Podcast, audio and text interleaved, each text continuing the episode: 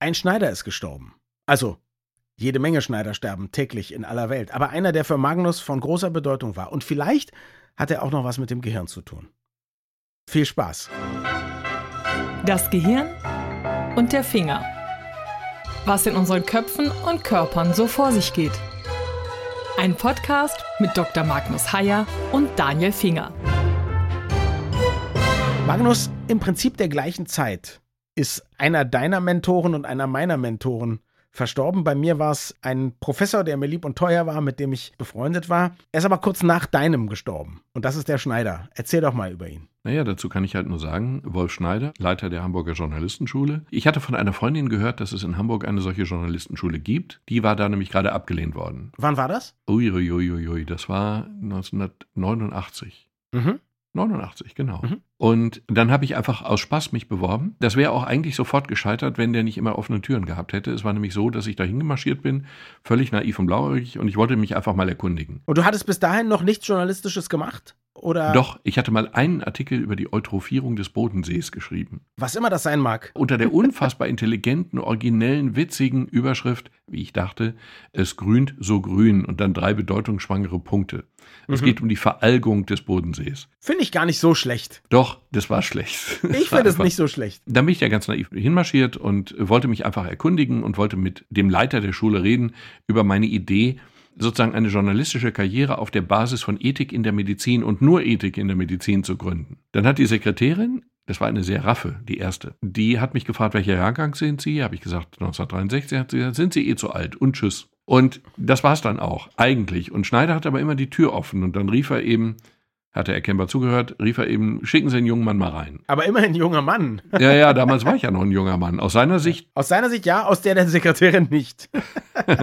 Und nein, und das Lustige war dann, er hat sich erkundigt, hätten Sie schneller fertig sein können? Sie sind fertiger Mediziner, Sie sind jetzt im Arzt im Praktikum, verstanden. Hätten Sie schneller fertig sein können? Nein, hätte ich nicht. Ich bin in der ganz normalen Zeit da durchmarschiert. Und Sie waren eben interessiert an ausgebildeten, also Sie hatten immer die Philosophie, es ist leichter aus einem Mediziner, einem Physiker, einem Theologen einen Journalisten zu machen, als aus einem Journalisten einen Physiker, Mediziner oder Theologen. Nach meiner ganz subjektiven Erfahrung und meinem Bauchgefühl richtig so. Würde ich auch so sehen. Ja. Und insofern waren sie grundsätzlich an mir interessiert. Dann habe ich ihm erklärt, wie wichtig Ethik in der Medizin ist und dass ich eigentlich nur Artikel über Ethik in der Medizin schreiben will. Und dann hat mich Schneider innerhalb von fünf Minuten, hat er mir einfach die Welt erklärt. Aha. Und ich ging geläutert und mit der Chance auf eine Bewerbung da wieder raus. Ja, und dann habe ich mich beworben, wurde genommen, war auch total angefixt, also wirklich total angefixt und habe dann eben mit 16 Schülern die Schulbank gedrückt. Also Schneider war ein richtig autoritärer Lehrer. Aber ich habe das als einer der wenigen oder als der einzige nicht so empfunden, weil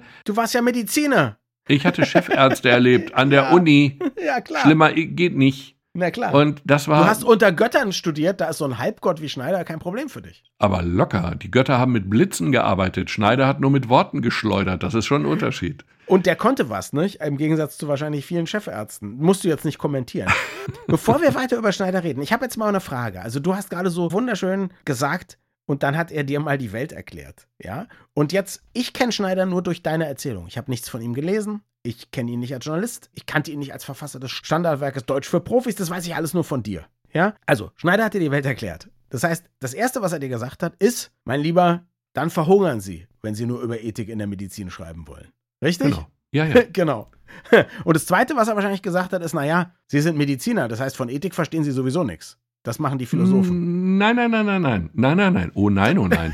Er fand das als, als Randthema, fand er das durchaus Okay. respektabel oder gar spannend. Hm? Aber natürlich nur als Randthema. Und es ist natürlich vollkommen klar, dass ein Mediziner, ich kann gelegentlich mal einen Artikel über Ethik schreiben, habe ich auch gemacht, aber natürlich schreibe ich über die gesamte bunte Welt der Medizin. Alles andere wäre völlig naiv und es war völlig naiv. Man, man muss ja sagen, dass du ja sogar noch viel mehr schreibst als nur Medizin. Du benutzt ja auch die bunte Welt der Medizin als die bunte Welt eines Mediziners. Einverstanden und das macht Ja. ja, auch Spaß. Aber Ja. ich hatte in diesen fünf Minuten Schneider schon mal mehr gelernt als, also jedenfalls eine gewisse Zeit vorher und in den anderthalb Jahren Schneider danach dann sowieso. Also das zeichnet ja gute Lehrer auch aus und zwar unabhängig davon, ob sie jetzt nett sind oder wie sie einem das beibringen, dass eben wirklich, selbst wenn man sie hasst, so viel Inhalt dabei ist, so viel Dinge, die einem wirklich zu Erkenntnissen verhelfen, dass man da einfach weiterkommt. Würde ich jedenfalls sagen. Und so jemand scheint er ja absolut gewesen zu sein. So jemand ist er gewesen. Aber dann gab es dann eben Situationen. Tag eins Schule, Schulraum, Klasse, so wie früher, ne? 16 Leute, ein Lehrer, Punkt. Mhm. Und dann gab es eine Nachrichtenübung, verschiedenste. Es ging um völlig egal, die Bundesbahn, also die Reichsbahn schaffte die dritte Klasse ab oder die Bundesbahn. Und da musstest du den Leuten erklären, dass die im Grunde, es gab dann nur noch die erste und zweite Klasse, aber die erste Klasse war so eine super Plüschklasse gewesen. Im Grunde wurde die erste Klasse abgeschafft, nicht die dritte Mhm. und so weiter. Und das musstest du dann eben in der Nachrichtenübung. Das war für mich ziemlich schwer. Und am nächsten Tag hatte er dann die Zettel vor sich liegen und dann las er die besten Beispiele vor und die schlechtesten. Das ist natürlich eine hochgradig unangenehme Situation. Aber die war dadurch abgedämmt. Für die schlechtesten, nicht für die besten. Ja, für die Besten nicht, aber für die Schlechtesten schon. Und ich gehörte definitiv nicht zu den Besten. Und das klingt jetzt erstmal nach einem völlig undidaktischen, ich weiß nicht, martialischen Kampflehrer oder so. Naja, Moment, es kommt sehr darauf an, ob er gesagt hat, von wem der Artikel ist. Das ist der entscheidende Punkt und das hat er eben nicht. Zwei Menschen im Raum teilten das Geheimnis, dass das schlechte Beispiel gerade von Herrn Heyer kam. Das war Herr Schneider und Herr Heyer. Hm. die anderen nicht. Und das machte die Sache dann wiederum erträglich. Man hatte einen gewissen Ehrgeiz und man gewöhnte sich gewisse Dinge dann auch ziemlich schnell ab. Ach so, es war dann noch schlimmer. Die Dinger kamen zurück mit Kennzeichnungen. Also grün war, das war gut, tauchte mehr oder weniger nicht auf. Blau war technischer Hinweis. Rot war, was für ein Mist. Und das wurde dann auch so geschrieben. Stand da nur was für ein Mist oder stand da auch, warum es Mist war? Nee, es stand ausdrücklich, warum es Mist war. Sehr gut, ja. Ja, ja, ja. Aber immerhin rot. Und Gerüchten zufolge mussten die roten Stifte ständig ausgetauscht und die grünen nie ausgetauscht werden. Wie auch immer, das Schlimmste, was dir passieren konnte, war, dass du plötzlich gar keine Hinweise mehr sahst. Dann war nämlich der letzte Hinweis in rot. An dieser Stelle haben sie ihren einzigen Leser verloren. Und das war dann das Todesurteil. Da kam dann gar nichts mehr. Und er hat auch wirklich nicht weitergelesen. Aber das ist lustig. Also der Kommentar an dieser Stelle haben sie ihren einzigen Leser verloren, ist wunderschön. Dafür will ich, hat der Mann einen Orden für Humor verdient. Ich habe mal eine Frage. Ich kann mir sehr gut vorstellen, dass zumindest die Leute, deren Text öfter als der schlechteste vorgelesen wurde, hinterher wahnsinnig gute Pokerspieler waren. Weil du ja in so einem Moment dir überhaupt nicht anmerken lassen möchtest, dass es dein Text ist, richtig? Ich habe voll verstanden, was du meinst. Wahrscheinlich ist das so. Es durfte nichts zucken in deinem Gesicht. Keine Mimik, keine Regung, kein gar nichts, kein vertieftes Einatmen. Cool bleiben. Umgekehrt glaube ich, wenn dann der Text als guter Text von dir vorgelesen wird, dass man sich so entspannt zurücklehnen und ein suffisantes Grinsen und vielleicht auch so ganz leicht mal auf sich zeigen mit den Fingerspitzen konnte man sich wahrscheinlich nicht immer verkneifen. Oder gab das Ärger von Herrn Schneider? Kann ich für mich persönlich ja nicht nachvollziehen, weil ich es nicht kenne, das Gefühl. Okay. Dann, dann lass uns doch mal eintauchen in die wunderbare Welt des roten Stiftes. Was sind denn so die Top 10 deiner Kommentare, die Herr Schneider an deinen Texten hinterlassen hat? Ich habe jetzt wieder so alte Mappen. Ich habe einen Wäschekorb voll aller, alter Kladden aus der Zeit. Hm. Schneider. Da habe ich, ja, ja, Schneiderkladden. Und da habe ich drin rumgeblättert. Und das war schon einfach richtig gut gemacht, muss man sagen. Also Schneider hat sich wahnsinnig aufgeregt über Schlamperei. Okay. Also wenn du einfach zu blöd warst oder zu desinteressiert oder den Text so hingeschludert hast, was du als Leser merkst. Und ich habe einmal einen Text über eine Müllkippe. Also wir haben über jeden Mist geschrieben natürlich. Also Polizeiberichte aus St. Pauli und politische Nachrichten vom Hamburger Mhm. Senat und einmal über die Müllkippe Schöneich. Mhm. Ich habe in diesem Text drei verschiedene Schreibweisen für Schöneich erfunden. Mhm. Und ich meine, das ist natürlich, das geht natürlich überhaupt nicht. War eine wenigstens richtig. Ja, eine von dreien war richtig. Halleluja. Die Wahrscheinlichkeit, Das dass alle drei falsch sind, das ist ja, das, das kriegst du ja gar nicht hin. Und das zum Beispiel hat er kritisiert. Und dann ein Beispiel war, ein Sprecher des Hamburger Senats teilte mit, dass aufgrund der So- und so-Bestimmung der Senat der Meinung sei, dass und so weiter und so fort. Die eigentliche Aussage, ich weiß nicht mehr, was es war, es ging irgendwie um, ich glaube, Abtreibung oder so, eine Verschärfung des Abtreibungs, ich weiß es nicht. Aber die eigentliche Aussage kam eigentlich erst drei Sätze zu spät. Und dann stand daneben, und ich kann mich an die Formulierung erinnern, und es ist einfach Jahrzehnte her. Die Formulierung war Nein, Ausrufungszeichen, Verzweiflung, groß, Blockschrift, Nein. Die Welt ist untergegangen, sagte Pünktchen, Pünktchen nicht. Ein Sprecher des Hamburger Senats sagte, die Welt sei untergegangen. Und das stimmt natürlich. Natürlich. Es ist dann auch immer ganz beruhigend, weil er hat uns auch immer versorgt mit Beispielen der ganz großen Journalisten von Süddeutscher Spiegel. Spiegel war sein Lieblingsblatt.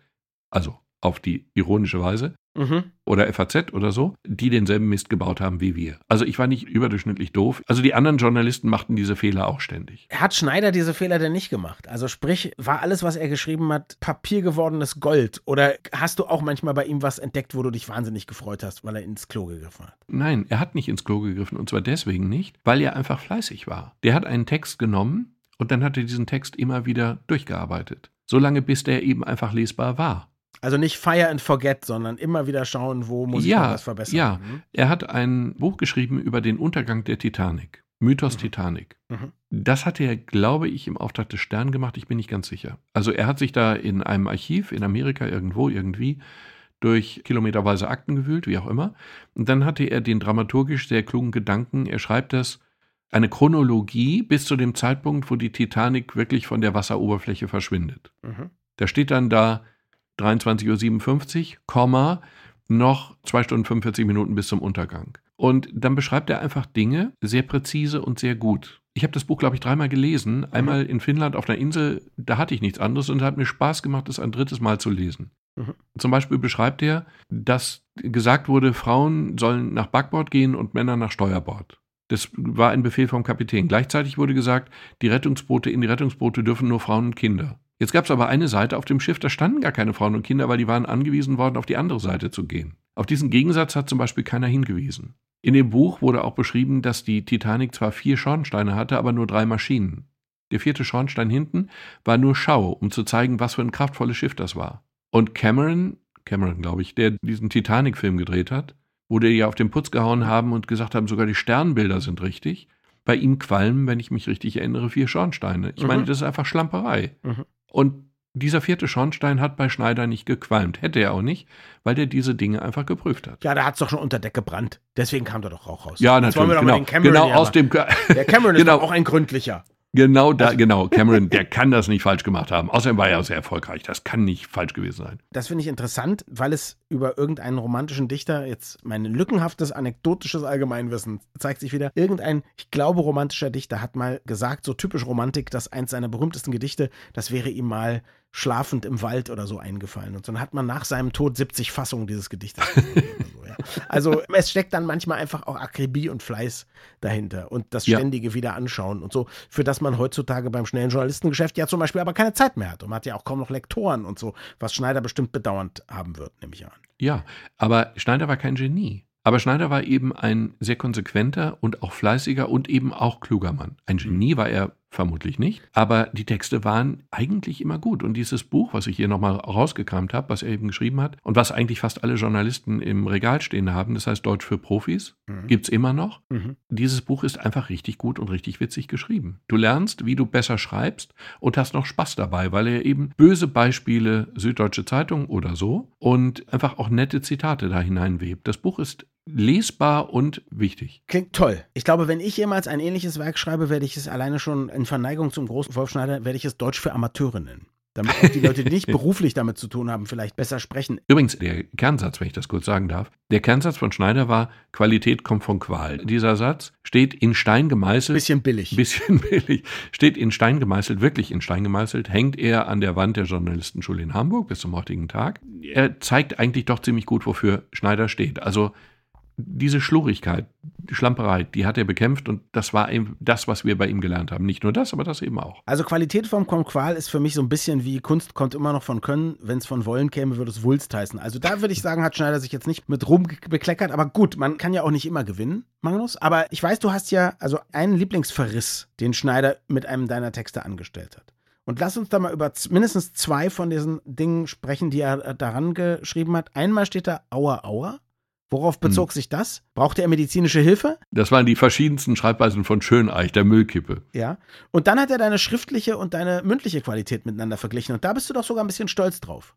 Ja, ähm, man kann ja ein Kompliment mit einer beißenden Kritik verbinden und das in einem Satz und das ist ja schon große Kunst. Stand da jedenfalls nach diesen mehreren Auers und so weiter, stand dann da, schriftlich sind sie ein sperrigerer Gegenstand, als man mündlich vermuten würde. Und das ist natürlich schon lustig, weil Kritik ist eindeutig, aber ein Hauch von Kompliment steht ja auch da drin. Eigentlich sollten wir diesen Satz, und bei mir müssen wir noch sowas finden, aber diesen Satz als Zitat über dich sollten wir eigentlich auf die Homepage unseres Podcasts schreiben. Für einen Podcast ja gar nicht so schlecht ist. eben, Ne? eben, das meine ich. Das ist eigentlich. Genau, eigentlich genau, das schön. genau. Jetzt habe ich noch mal, also um das vielleicht noch ein bisschen neurologisch zu wenden, das Blatt. Ja, ich habe mir Mhm. gefragt, was ich dich fragen kann. Also es muss natürlich logischerweise mit dem Gehirn und Sprache zu tun haben. Ich bringe ja Leuten auch bei zu reden. Also ich mache Moderations- und Speaker-Training und so weiter und so fort. Und da versuche ich zum Beispiel immer den Leuten beizubringen, dass sie, manchmal haben Leute so komische Formulierungen. Also ich sage dir nur ein Beispiel, was so ein Klassiker ist, was ganz viele Leute mitbringen. Herzlich willkommen auch von meiner Seite. Finde ich eine unsägliche Formulierung. Hat sich völlig eingebürgert, aber welche Seite? Haben wir Seiten? Also, ich habe doch auch nicht zu Hause jemanden und sage herzlich willkommen von meiner Seite. Ich sage einfach herzlich willkommen oder herzlich willkommen auch von mir. Und es ist schwer, sich das abzugewöhnen, weil wenn man das schon ganz oft gesagt hat, dann hat man da eine, ich erkläre es mal sehr laienhaft, neuronale Bahn, die ist gut eingefahren und dann sagt man das immer wieder. Ja, es gibt bei Radioreportern mhm. was ähnliches. Ich schalte jetzt zu unserem Reporter Magnus Heyer in Castro Brauxel live und dann sagst du als erstes, ja, ich stehe hier, so, und es gibt zwei Dinge, die man nicht am Anfang einer Reportage sagen soll, nämlich ja und ich stehe hier. Ja, also man, man kann ja irgendwo ja. sitzen, sich befinden, gerade unterwegs sein, was auch immer. Ja, und dieses Jahr ist nun völlig fehl am Platze. Und ich nehme an, Schneider wird ähnliche Hours an die Zeilen geschrieben haben. Ich weiß, unter Printjournalisten ist es auch verpönt oder im Fernsehen immer wieder zu sagen, die fieberhafte Suche nach. Also jede Suche ist immer fieberhaft. Was soll das überhaupt noch aussagen? Wie kommt es, dass wir uns so leicht mit so schlechter Sprache, ich sag mal, verewigen? Unzufrieden geben. Also die Aktiven und die, ja. ne, die Aktiven und die Passiven ja auch. Wir akzeptieren den Mist. Ja, da könnte man sagen, die Passiven haben keine Wahl, ist ja nichts Besseres da, das machen ja alle. Aber ja, genau. äh, wie, wie kommt das? Ja, es kommt einfach durch die Gewohnheit. Ich meine, du sprichst ja so, wie du es gelernt hast und gewohnt bist. Und Ach komm, herzlich willkommen von meiner Seite. Das hat doch niemand gelernt. Das ist doch eine schlechte Angewohnheit. Das hat man sich abgeguckt bei anderen Idioten. Moment, ja, genau, genau, genau, genau, genau, genau. Das hast du dir abgeguckt bei anderen. Schneider hatte ein Beispiel, hatte er immer, und dann waren da haushohe Wellen. Das sind so Begriffe, die sind einfach langweilig, die sind ja korrekt. Haushohe Wellen kann ja so sein. Ja, aber was für ein Haus? Reden wir von einem Hochhaus, reden wir von einem Einfamilienhaus oder reden wir von einem Gartenhaus? Genau, oder so ein Flachbaugar oder wie auch immer. Ja. Das ist das Problem Nummer eins. Und das zweite ist, dass die Formulierung, die du alle so kennst, die fließen dann so dahin, ohne dass es irgendjemand zur Kenntnis nimmt, der Hörer und der Leser übrigens auch nicht. Und schöne Grüße auch, herzlich willkommen auch von meiner Seite. Ja, habe ich tausendmal gehört, fließt dann eben einfach so hin. Und er hat eben immer darauf aufmerksam gemacht, hauen Sie diese Dinger weg und ersetzen Sie durch Dinge, die ein wenig überraschen. Also nicht haushohe Wellen, sondern Wellen hoch wie Häuser. Dann nimmst du zum ersten Mal wahr, was dieses Wort eigentlich bedeutet, ja. weil du es vorher immer so nicht richtig wahrgenommen hast. Und es ist einfach total bequem, so zu schreiben, wie man immer geschrieben hat oder die anderen schreiben oder überhaupt alle schreiben. Und wenn es totaler Blödsinn ist, ich habe mir dann angewöhnt, solche Texte dann auch in der Klinik hinterher auseinanderzunehmen. Und wir hatten in der Psychiatrie, du kannst dir nicht vorstellen, was die für einen Mist zusammenschreiben. Wir hatten dann so eine äh, Gruppe und dann haben wir so einen Text bekommen und der war so komplex, den verstand erstmal keiner. Ich habe mir dahinter in der Pause die Freiheit genommen, die anderen zu befragen, was stand eigentlich in diesem Abschnitt drin, sinngemäß. Konnte keiner sagen. Und das Lustige war, dass der Autor es erkennbar auch nicht konnte, denn es fehlte schlicht und einfach die zweite Hälfte des Satzes. War dem Autor nicht aufgefallen. Also wer undiszipliniert und schlampig denkt, der schreibt es dann auch undiszipliniert und schlampig. Ich habe ja vorhin gesagt, man guckt sich das an bei anderen Idioten und ich möchte mich in diese Idioten durchaus mit einreihen, weil es gibt natürlich zahlreiche Angewohnheiten, die ich auch habe und die ich nur ablegen konnte, weil ich irgendwann selber gemerkt habe, wie doof das ist. Ich bin gar nicht so unoriginell, also ich, ich mache da nicht die Fehler, die andere machen. Ich kann auch schreiben, wenn es um die Wellen geht, kann ich schreiben, Wellen bis unter die Decke der Belletage oder so, sowas kann ich mir dann schon mhm. ausdenken. Aber was ich gerne mache, ist Gedanken so im Kopf verknüpfen, dass was Blödes bei rauskommt. Also ich habe zum Beispiel im Radio mal gesagt, da liegt doch die Krux begraben. Weil mein Gehirn sich nicht entscheiden konnte, ob da die Krux ist oder der Hund begraben ist. Mhm. Und sowas passiert mir im Dutzend billiger. Wie kommt das denn? Naja, es kommt ja erstmal daher, dass du schlicht und einfach live formulierst. Dadurch unterscheidest du dich ja schon von, naja, also schon von sehr vielen anderen, die ja in Wirklichkeit geskriptete Texte vortragen. Die sind dann natürlich perfekt, aber sie klingen dann natürlich auch so künstlich, weil sie, eben perfekt, wenn man gut lesen sind. kann. da ja, passen ja auch wenn man gut lesen ja, kann. Genau. Also man muss aber zum Beispiel, wenn man geskriptete Witze so vorträgt, so und als spontan vorträgt, mhm. da muss man schon ein großer Schauspieler sein. Harald ja. Schmidt war brillant diesbezüglich. Ja. Und Eckhard von Hirschhausen, der ja zum Teil sein Zeitkick war, war es diesbezüglich eben nicht. Da konnte man das Geskriptete schlicht und einfach an seiner Stirn ablesen. Und an dieser Stelle möchte ich zumindest sagen, dass ich Eckart echt einen super Typen finde, aber man muss nicht alles können, das muss man nee, ja sagen. Ja, genau. genau ja. Und man muss dann eben einfach erkennen, was man kann und was man weniger gut ja. kann. Und er war dann ja auch nicht mehr lange da und insofern war es ja okay. Ich glaube, der Sidekick von Harald Schmidt zu sein, ist nicht schön. Also zumindest endet es irgendwann nicht schön. Nee, glaube ich auch hat Feuerstein mir mal in einem Interview erzählt und gelesen habe ich es von Andrak im Spiegel. Also ich glaube, wenn der Scheinwerfer, der dich dann bescheint, in Form von Interesse von Harald Schmidt erlischt, ich glaube, dann fühlt man sich ganz schön elend. Das kann ich mir sehr gut vorstellen. Ich beneide niemanden dafür. Ich hatte dich ja gebeten, noch ein paar medizinische Feigenblätter rauszusuchen. Dafür, dass wir uns jetzt hier eigentlich nur mit deiner Liebe zu Wolf Schneider befassen. Ich weiß nicht, ob es Hassliebe ist, aber auf jeden Fall deinen Gefühlen Wolf Schneider gegenüber. Und du hast gesagt, es gibt noch was zum Thema Aufmerksamkeitsspanne. Also zu dem Punkt, an dem Wolf Schneider noch nicht sagt, Jetzt haben Sie Ihren einzigen Leser verloren. Genau. Und ich habe, wie gesagt, dieses Buch Deutsch für Profis nochmal rausgekramt und habe ich eben ein bisschen Neurologie gefunden. Und zwar steht hier, ist hier eine Tabelle und die listet einfach auf, wie lang unsere Aufmerksamkeitsspanne ist. Und da steht dann einfach, wie viele Wörter pro Satz sind sehr leicht verständlich, leicht verständlich und so weiter. Und hier steht eben eindeutig sehr leicht verständlich bis 13 Wörter pro Satz dann wird es schwierig. Leicht verständlich 14 bis 18, verständlich 19 bis 25, schwer 25 bis 30 und sehr schwer verständlich 31 und mehr. Unverständlich ist dann Thomas Mann. Moment, Moment, dazu kommen wir gleich. Das wird nämlich okay. total, nein, das wird total witzig. Also bitte im Hinterkopf sehr schwer verständlich 31 Worte und mehr. Ja. Und jetzt steht hier, es gibt einige Untersuchungen, die sind natürlich alle steinalt, nicht? Also Ja, gut, aber unsere Gehirne sind noch älter, insofern ist das glaube ich kein Ja, Problem. eben, das hat ja seine Bedeutung nicht unbedingt verloren, im Gegenteil. Genau. Hier ist die Rede von beim wievielten Wort in gehörten Texten das Verständnis aussetzt. Und beim siebenjährigen Kind setzt das Verständnis nach dem achten Wort aus. Also mehr können die nicht verpacken. Also insofern sollte man kindgerechte Texte mit kurzen Sätzen schreiben. Bei einem Drittel der Erwachsenen mit dem elften Wort und bei mehr als der Hälfte der Erwachsenen mit dem vierzehnten Wort. Mhm. Wenn man jetzt aber mal guckt, wie lang solche Texte zum Teil sind, dann ahnt man, dass die einfach falsch und viel zu lang sind. Daraus folgt eben, wie lang Sätze sein sollten. Und dann steht hier zum Beispiel, aus wie vielen Wörtern soll ein Satz bestehen? 47 Prozent der Sätze in der Bildzeitung haben vier Wörter oder weniger. Das kann man jetzt erstmal zur Kenntnis nehmen, aber erstmal gar nicht unbedingt als negativ. Neun Wörter pro Satz sind die Obergrenze der optimalen Verständlichkeit. Und so geht es dann weiter. Durchschnittliche Satzlänge in der Bildzeitung, durchschnittliche Satzlänge sind zwölf Sätze, äh, Worte, 17 Worte ist der Durchschnitt im Johannesevangelium. Und das Lustige ist, Durchschnitt im Dr. Faustus von Thomas Mann, 31 Worte pro Satz. 31. Aber Thomas Mann hat die so hintereinander geschachtelt, dass sie trotzdem gut verstehbar sind. Thomas Mann kann man lesen, kann man gut verstehen und ist gar nicht anstrengend zu verstehen. Und diese Beispiele, und da führt er dann Beispiele an, wie man dann auch so Sätze verschachtelt. Versuch mal folgenden Satz einfach zu verstehen. Der Deutsche Alpenverein hat gegen die beabsichtigte Erschließung des gesamten Mittelbergferners im hinteren Pitztal in Tirol für den Gletscherskilauf protestiert. Ich meine, da weiß man doch gar nicht mehr genau, was Sache ist. Ich möchte an dieser Stelle ganz ausdrücklich betonen, lieber Magnus, dass die Aussagen von Wolf Schneider in Bezug auf lange wortreiche Sätze nicht nur ernst zu nehmen sind, sondern dass ich sie ausdrücklich, auch mit Blick auf die Verständlichkeit, vollumfänglich unterstütze und mich hier unumwunden anschließen möchte. Wenn du jetzt so ein Schachtelwort noch gebildet hättest, also ich glaube nicht, dass du unter Einbeziehung der Tatsache, dass du schon so lange Radio machst und überhaupt, du hast am Ende total vergessen, welcher erster Teil des Verbs da mit abgetaucht ist und du wirst auch nicht mehr verstehen, welcher jetzt auftauchen muss. Es ist schrecklich. es ist einfach nur schrecklich. Es gibt ein schönes Zitat von Mark Twain, aber ich weiß es nicht mehr. Aber lustig ist einfach die Tatsache.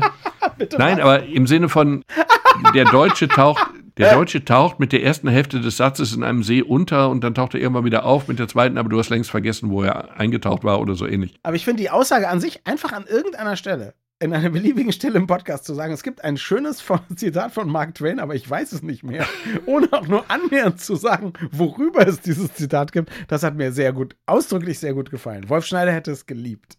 Ja, das stimmt. Aber er hätte es in Rot kommentiert. Natürlich. Und eine Sache, eine Sache möchte ich abschließend hinzufügen. Ich habe ja betont, dass ich extrem cool war und dass ich Chefärzte erlebt hatte natürlich. und dass ich mich das alles gar nicht berührte. Stimmt natürlich auch nur zur Hälfte. Schneider hat immer betont, seien Sie pünktlich und so weiter. Pünktlichkeit ist die Höflichkeit der Könige. Das klingt total archaisch, aber am Ende ist es das nämlich nicht. Und ich habe mir angewöhnt, zu Interviews rechtzeitig hinzufahren. Es ist nichts peinlicher als zu einem Interview, um das man gebeten hat, zu spät zu kommen. So, und dann hatten wir aus Hamburg kommend einen Termin in der Druckerei in Itzehoe, in der Nähe von Hamburg. Mhm. Und der Termin war, ich sage jetzt willkürlich, um 8 Uhr. Und Schneider hat gesagt, seien Sie pünktlich um 8 Uhr da. Ich meine nicht 8.05 Uhr und schon gar nicht 8.10 Uhr. Also seien Sie pünktlich um 8 Uhr da. Es gibt keine Gründe, Staus, fahren Sie früher los, wie auch immer. Dann, weiß ich nicht, halbe Stunde Fahrzeit, wenn alles offen ist, habe ich gedacht, fahren wir eine Dreiviertelstunde früher los. Die wollten alle noch früher. Fakt war, wir fuhren unglaublich früh los. Wir wollten nicht zu spät kommen. Wir hatten Angst. Und dann waren wir natürlich eine Stunde zu früh in Itzehoe. Mhm. Und dann haben wir gedacht, also 7 Uhr in Itzehoe ist auch nicht schön. Dann haben wir gedacht, jetzt gehen wir irgendwo hin, jetzt trinken wir noch einen Kaffee. Und dann trafen wir den gesamten, den gesamten Kurs von uns in einer Bäckerei Kaffee trinkend. Wir waren alle eine Stunde zu früh. Also Schneider hatte schon eine beachtliche Wirkung, eine beachtliche Autorität. Und außerdem hatten gute Bekannte von ihm eine Bäckerei in Itzehoe. Ja, genau. Die, die einmal pro Kurs einen richtigen Umsatzsprung gemacht hatte. Naja, so waren wir eben alle pünktlich in Itzehoe, eine Stunde zu früh. Und jetzt hat tatsächlich einer in dem Kondolenzbuch für Schneider in der Journalistenschule geschrieben, die Beerdigung ist an dem und dem Tag um 13 Uhr. Und ich meine nicht 13.02 Uhr oder gar 13.05 Uhr. Und jeder, jeder, der es liest, weiß, was gemeint ist. Aber unterm Strich, Liebe oder Hass, nein, nein, ganz Hass war es ganz sicher nicht. Zumal Schneider auch, wenn er merkte, dass er bei einzelnen Leuten zu autoritär gewesen war, zu streng gewesen war, dass die dem nicht mehr gewachsen waren, dass die da zusammengeklappt waren, mehr oder weniger, die nahm er dann plötzlich väterlich unter seine Fittiche und unterstützte sie. Der war also sowohl mit dem Rohrstock unterwegs, bildlich gesprochen, als auch mit dem Schmusekissen, wenn man so will. Dagegen würde er sich verwahren, natürlich, aber es war trotzdem so. Der hatte auch seine weichen Seiten. Und es war einfach eine sehr gute Ausbildung, es war ein sehr guter Lehrer. Danke fürs Zuhören und bis zum nächsten Mal. Wir freuen uns immer über Feedback an mail.gehirnfinger.de.